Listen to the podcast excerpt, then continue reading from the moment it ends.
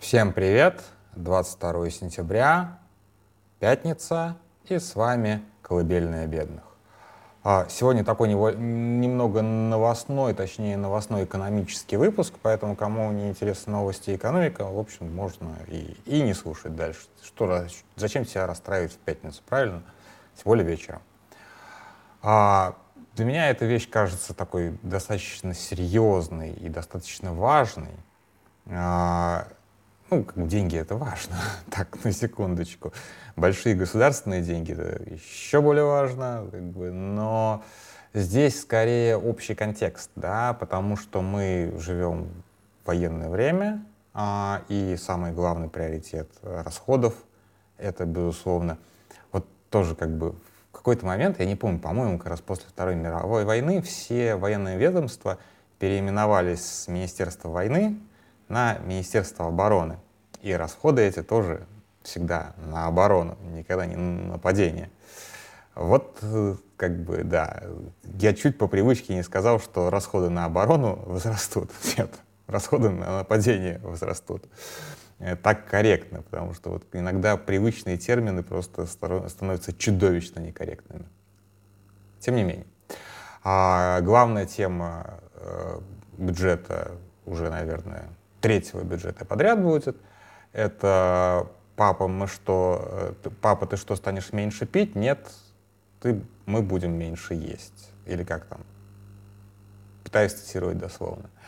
А, ну, в смысле, да, все равно, как бы, в предвыборный год нельзя сказать, э, нет, ты будешь меньше есть. И в этом, собственно, самая большая беда государственных финансов хотелось бы все ресурсы кинуть на войну, потому что война, в общем-то, это бездонная бочка. Невозможно насытить как бы, войну, тем более, что война ведется на истощение. Когда война ведется на истощение, лю- любых средств, любых сумм будет недостаточно.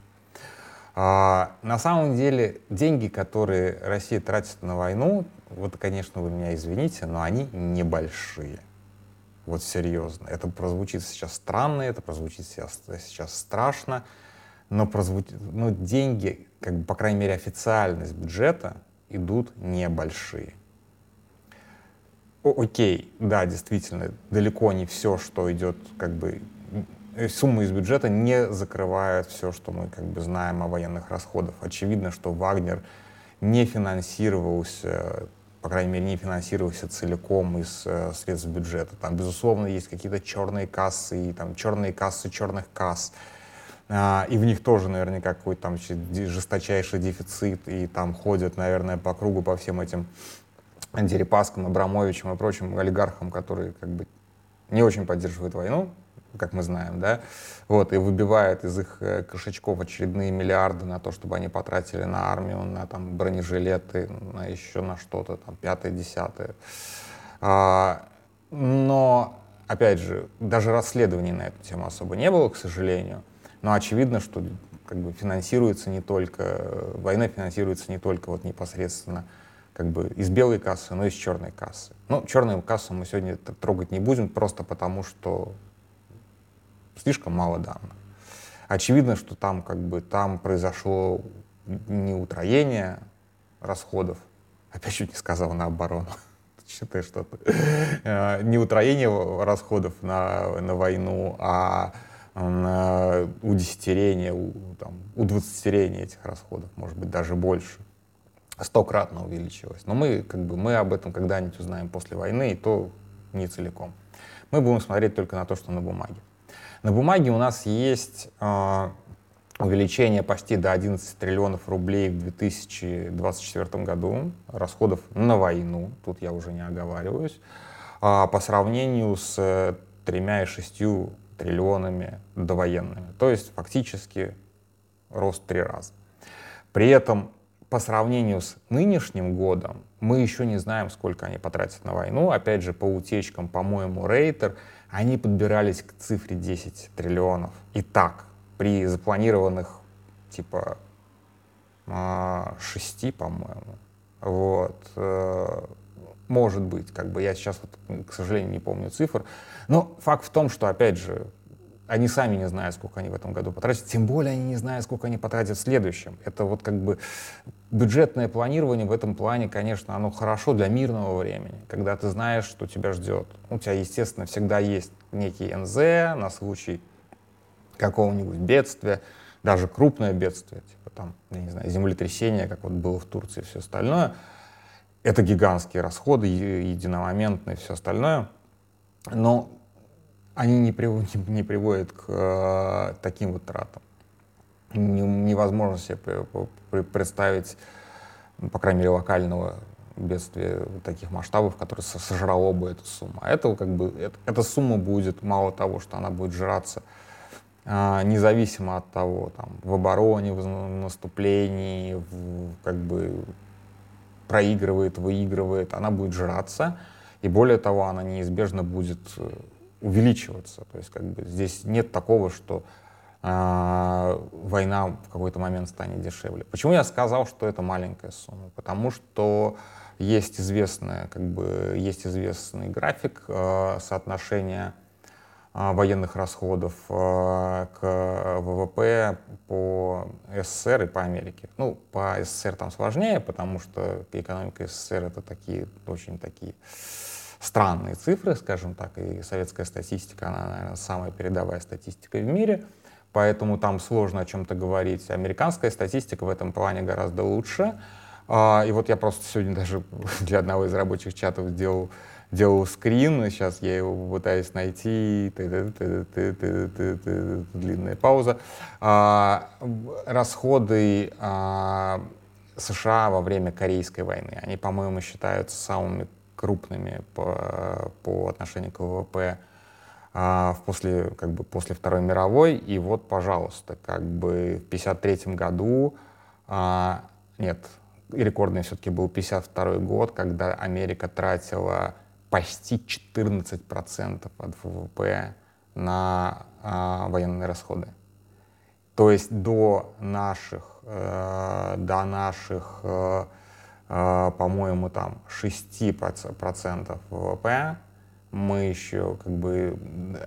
То есть Америка в два раза тратила больше денег на вот эту вот экспедиционную кампанию в Корее. Во Вьетнаме тоже там были достаточно серьезные деньги. То есть как бы дело не в размере конкретно денег, а доли экономики страны, которые приходится, которые тратят на войну. То есть, что такое ВВП? Это сколько все россияне, которые находятся внутри России, там чуть более сложно, но неважно, сделали, как бы сотворили за год, произвели за год все предприятия, вот все, все, все, все, все, все, все. Вот. А, соответственно, из этого 6% будет потрачено на войну. То есть, по большому счету, из каждых 100 часов рабочего времени россиянина 6 будет приходиться на войну. Ну, вот примерно такое. Да? А во время, во время Корейской войны, соответственно, у американцев приходилось почти 14 часов. А практически каждый седьмой час э, американцы вот в 50-х годах работали на войну в Корее. Абсолютно, кстати, как бы в итоге бессмысленно. Ну, как для Южной Кореи не бессмысленно, но по большому счету а, а там, в общем дипломатически можно было достичь примерно того же, при меньших, пример, при, при меньших жертвах. А, война стартовала с того же места, на котором она окончилась. Там как бы такой момент был. А, линия фронта практически не поменялась. Ну, ладно, anyway, то есть есть куда расти. И опять же мы видим, что экономики разных стран выдерживали и гораздо большую военную нагрузку. То есть 6% ВВП — это еще не крах. Это еще типа, ну не сказать, что норм. Нельзя сказать, что норм. Типа 6% как бы вы не доположь, это, в общем, приличная, приличная доля. А, это очень сильно сказывается на развитии, на перспективах, на чем угодно, как бы, но это не ведет прям к тотальному краху это всего лишь, как бы, это 6%, всего лишь 6%, даже там, 15%, всего лишь 15%. Вот если посмотреть на экономику Украины как раз, да, вот там все гораздо хуже.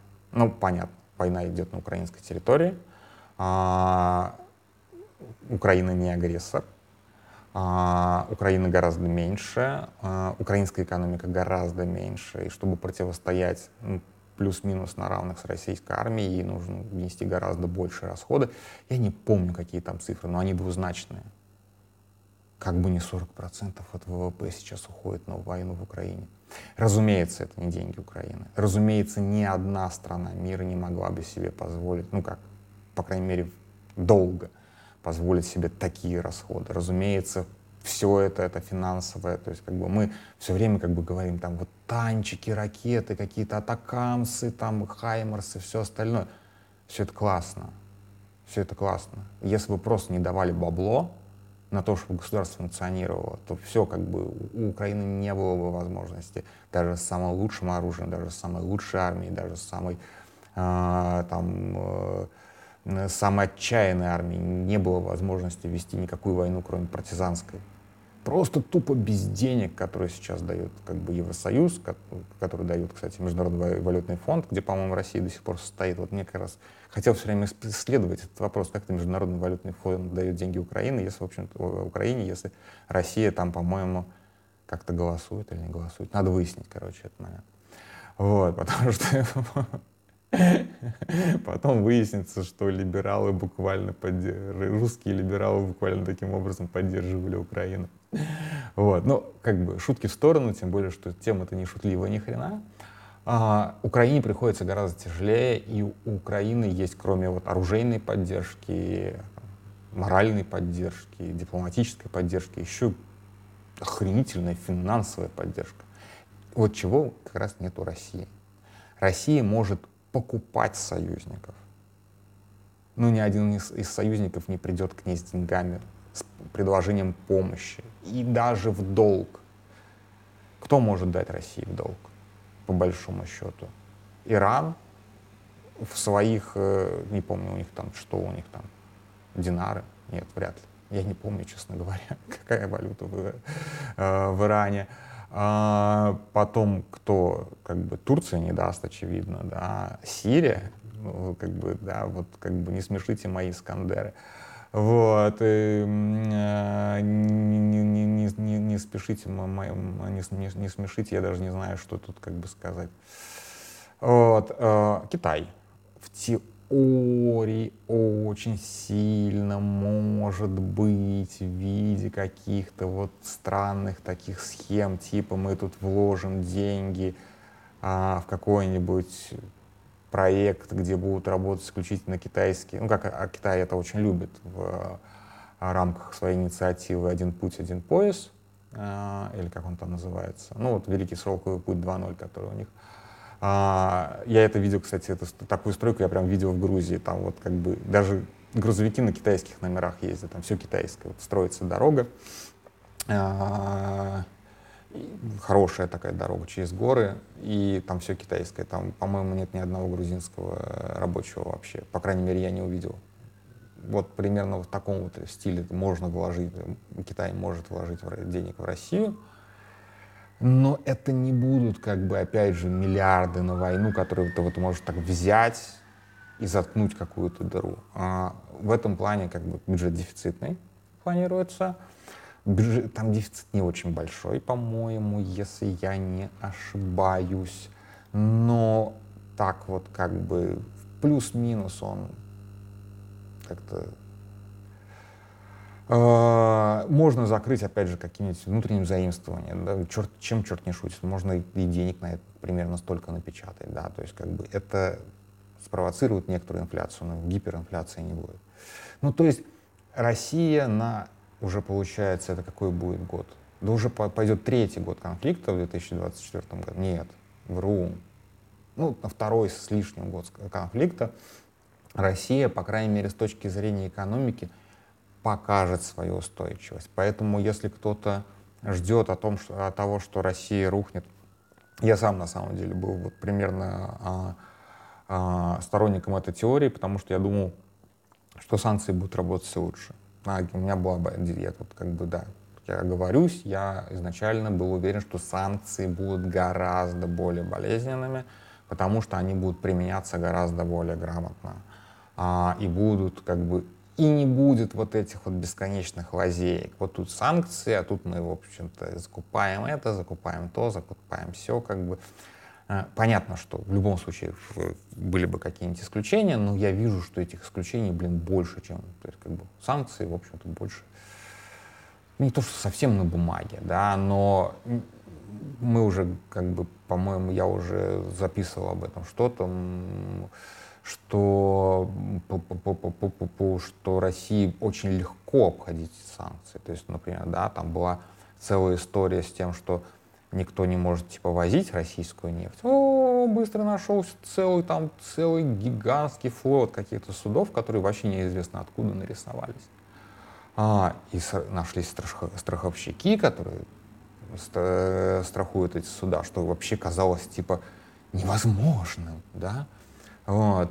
А, когда а, ввели э, санкции против авиационной отрасли, ну, как бы я был уверен, что, ну, там, в перспективе двух лет, ну, весь флот будет на земле, потому что нет элементарно ну, таких расходников, типа тормозных колодок. Ну, то есть то, что гарантированно изнашивается. Ну, пожалуйста, нашли какие-то обходные маневры и, да, кое-где летают с неполным комплектом тормозов, самолеты. Но, опять же, в этом ничего страшного, потому что это допускается.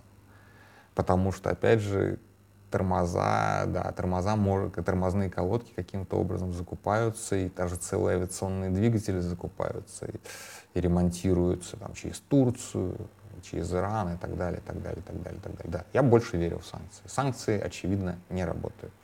Поэтому э, российская экономика будет, а, ей будет плохо, в такой в перспективе. То есть последствия санкций будут хуже, чем сами санкции, безусловно. То есть, условно говоря, за там, 4 года или сколько продлятся санкции, не закупленные, а, не, сменен, не, не сменившиеся за эти 4 года поколения там, каких-нибудь станков или каких-нибудь там буровых установок, а, будет аукаться типа 25 лет еще. Вполне такое, да, то есть это, это как бы, да, условно говоря, весь мир ходит с 15-ми айфонами, а Россия все еще с 8-ми. Ну, это очень такой утилитарный пример, потому что 15-е айфоны в Россию завезут как раз, в отличие от какой-то такой более серьезной техники. Вот. Но, anyway, как бы на бюджете напрямую пока это не, ни, никак не сказывается, потому что России удалось сохранить большую часть а, внешних доходов хотя они весьма искажены, мы уже тут смеялись, да, над а, вот этим вот странными играми с юанем и с рупиями, и в, в итоге как бы у меня была версия о том, что это а, юань обрушил рубль, а на самом деле как бы чиновники потом вышли и со стыдом объяснили, что это все-таки рупия обрушила рубль, такое вот как бы такое вот наше индоарийское братство. Anyway, версия изначально была правильная, просто валюта другая. То есть вот такие вот какие-то вещи, они есть, но они, опять же, они создают, они создают, э, там, условно говоря, тактические проблемы. А стратегический бюджет выживает. И здесь опять надо вспомнить, что вот у нас есть такой либеральный блок экономический, который вот всем этим рулит и спасает путинское царство от его как бы краха. Ну, от чего еще? Да, действительно, как бы, если бы, условно говоря, там, не Набиулина, то у нас уже не было бы, ну, там, или была бы ну, не национальная валюта, какие-нибудь фантики. Вот, хотя, как бы, первые, первое время те меры, которые она предпринимала, выглядели как, как панические. Но вот сейчас, как бы, тоже удастся ей спасти, или, как Милов говорит, будет по 200. Но опять же, если, если рубль будет по 200 за доллар, это не значит, что это остановит военная машина. Моя военная машина в рублях работает. Солдатам не платят в долларах. Да, как бы, да, они не смогут на, как бы, на заработанные на крови купить 15 э, айфоны, но и, да, и даже какие-нибудь Huawei вряд ли они купят, потому что Huawei тоже как бы не, не в рублях. Но на лапшич, лапшичку Макфа, условно говоря, хватит. Лапшичка Макфа, в ней тоже есть импортная составляющая, но она все-таки меньше, чем в 15-х айфонах. Короче, вот, есть еще один такой комментарий, был прикольный у меня. А, в Твиттере а, Рома Магучи написал такой журналист а, на, на Радио Свобода, а, что вообще-то как бы ты неправильно воспринимаешь, он не так написал, но я как бы сейчас утрирую, утрирую немножечко, типа ты неправильно воспринимаешь расходы на войну, это фактически как бы и есть социальные расходы, потому что большая часть этих денег, оно как бы, тут бесспорно, оно идет как бы на, на зарплаты военным, на пособия семьям, на зарплаты в военно-промышленном комплексе и, и так далее, и так далее, и так далее, и так далее. То есть ничего такого типа не уходит в никуда. На самом деле это не так. На самом деле это совсем не так. Потому что как раз военные расходы, прямо как бы всеми экономистами всегда считаются как, просто как сжигание денег, как сжигание национального как бы богатства. Потому что то, что как бы превращается в военные расходы, то, что уходит в военные расходы, это фактически дальше, как сказать, не работает в экономике, так или иначе. Ну, понятно, что то, что выпущено в зарплате, дальше будет работать в экономике, но то, что как бы произведенные танки дальше не работают в экономике, произведенные ракеты дальше не работают в экономике, произведенные патроны не работают в экономике. То есть да, даже если это немедленно не сжигается на полях сражений, а складируется, как это обычно происходит в мирное время, это все равно фактически вычеркнутые из экономики деньги. Поэтому говорить о том, что это вот как бы типа социальные расходы в какой-то мере, типа половины из этого можно воспринимать как социальные расходы, но это тоже неверно, потому что как бы тут ты под, как бы это немножечко поддержка как бы другого как бы поддержка не тех, э, не тех стимулов, скажем так. Ну, то есть это, это совсем как бы, это совсем плохая социальная поддержка.